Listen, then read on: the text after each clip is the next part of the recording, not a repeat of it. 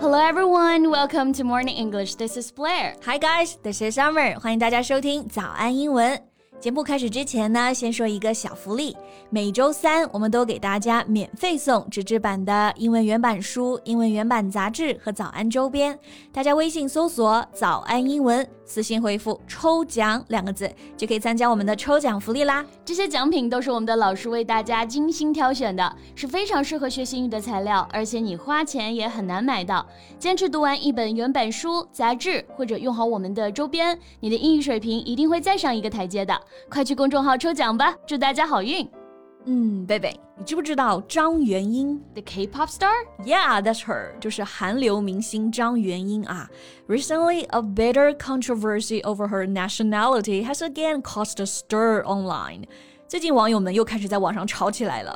这次呢是关于张元英的国籍问题，是不是都有网友开玩笑啊，说她是第一个因为户口本问题塌房的 idol？嗯，The first idol whose public image collapsed because of 户口。 Her birthplace。对，就是有网友扒出来张元英血统的料，说她祖上三代其实都是中国人，然后还有各种相关的什么血统梗。但是我不是很明白啊，这怎么也可以吵起来？Her fans should have better things to do。哎，顶流身上就是容易争议不断啊。Well, I think we can talk about that in today's podcast and learn some useful phrases. OK OK，今天就来聊一聊 idol 张元英。今天的所有内容呢，都整理好了文字版的笔记，欢迎大家到微信搜索“早安 英文”，私信回复“加油”两个字来领取我们的文字版笔记。So initially, she rose to fame after she participated in the girl group survival audition program, Produce 48. In the show, she won the number one nation's pick title. 嗯， 张元英也是参加选秀啊。在 Produce Forty Eight 创造四十八这个节目里是以第一名的身份出道的，然后就出名了。嗯、这里的出名呢，用的搭配是 rise to fame，过去式是 rose to fame。那学会这个表达以后，你想说出名了，就不用总说 become popular or be well known。Yeah, and a similar phrases shoot to fame。比如说她一夜成名，就可以说 she rose to fame overnight, or she shot to fame overnight。 yeah, and since then, she has always been at the center of discussion as haters often take issue with the smallest thing the idol does. 那成名之后，肯定也就争议不断了啊。Right. One of the problems these haters have constantly been bringing up is about 张元英 being Chinese. 嗯，那其实就是张元英的国籍问题，一直都是有争议的。比如韩国网友就觉得她不是正宗的韩国偶像。 不正宗，好吧？那这个不正宗，如果要用英语，你会用哪个词？Well, this one, authentic, A U T H E N T I C, authentic, meaning to be real and genuine. Yeah, authentic. 所以韩国网友就批评她不正宗啊，就可以说 She has been criticized by haters for not being an authentic Korean K-pop idol. But her supporters pointed out that Zhang Yuanying carries a Korean passport and has been living in Korea her entire life. She can be mixed blood, but she has a Korean nationality. 支持者们呢就认为她有韩国护照，而且一直也是住在韩国的，所以就算是混血啊，但她还是个韩国人。 嗯，是的，不管站在哪一方，我都感觉这些争论有点在没事找事啊。Yeah. 所以也有理智的网友就说，Really taking issue with her nationality just an excuse to hate hate on her.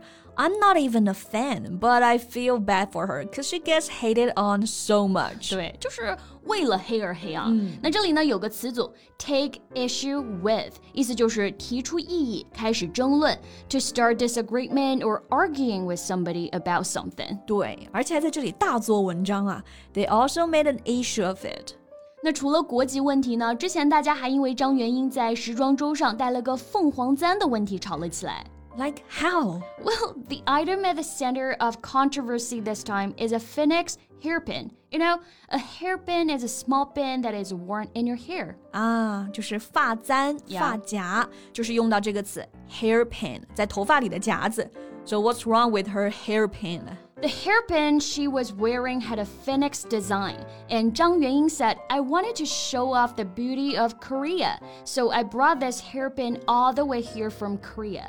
她特意呢搭配了一个凤凰簪，说是为了展示韩国的风情。 嗯，我猜是不是就是有一些中国网友就不乐意了、啊、 Exactly. An influencer criticized Zhang Yuanying, saying that since the ancient times, dragons and phoenix have been unique symbols of the Chinese people. Although Koreans use hairpin from a long time ago, Koreans can claim the phoenix hairpin is theirs. Mm, this seems to be a topic that has existed for quite a long time. 这个又涉及到传统文化了，嗯，所以是网友们呢在讨论到底韩国偷没偷我们传统文化这个话题，对吧？对，就是有网友觉得凤凰不是韩国的象征、嗯、，It's a unique symbol for Chinese people, not Koreans. And more Chinese netizens agreed and said Korea should apologize for continuing to steal Chinese culture. Well, now I know how this fight started, but not how it would end. 总之啊，这几件事儿就还是挺离谱的，嗯、所以我觉得张元英是那种招黑体质。No matter what she said or did, haters gonna hate. Yeah，这句话太经典了啊！Haters gonna hate. Hater 就是指那种黑子，嗯，不管你说什么，他都要喷呐、啊。You can never win an argument with a hater。哎，那接下来我们就可以看看招黑，哎，这个英语可以怎么说呢？招黑就是不被人喜欢啊。嗯，其实前面我们也用到一个，就是跟 hate 也是相关的搭配，就是 hate on somebody。他特别容易被黑，就是 she gets hated on so much。是的，就是在 hate 后面加一个 on，meaning to criticize someone or say bad things about them。 in an unpleasant or public way，说一个人的坏话，而且通常是公开说的。比如说啊，这些小孩没理由的就被骂了，These kids get hated on for no good reason at all。嗯，然后还有一种黑，就是被诽谤、被说坏话的那种黑。这里还可以用到另外一个词啊，就是 bad mouth。 Right，bad mouth。 Mouth 就是嘴巴的那个 mouth，so to badmouth somebody means to say unpleasant things about somebody。这里呢是做一个动词，嗯，比如有的人离职，他们会说前老板的坏话，嗯，那其实这种事情没人喜欢，对吧？No one wants to hire people who badmouth their former employer。是的，然后在职场里呢，也不要说同事的坏话，Do not badmouth your colleagues。 Yeah, right. OK，那关于张元英啊，有人是觉得啊，她人设太完美了，所以很容易就被 bad mouth。那大家认识她或者说喜欢这个 idol 吗？喜欢她的呢，可以在评论区留言告诉我们呀。Right, so that's all the time we have for today. 最后再提醒大家一下，今天的所有内容都给大家整理好了文字版的笔记，欢迎大家到微信搜索“早安英文”，私信回复“加油”两个字来领取我们的文字版笔记。So thank you so much for listening. This is Summer. And this is Blair. See you next time. Bye.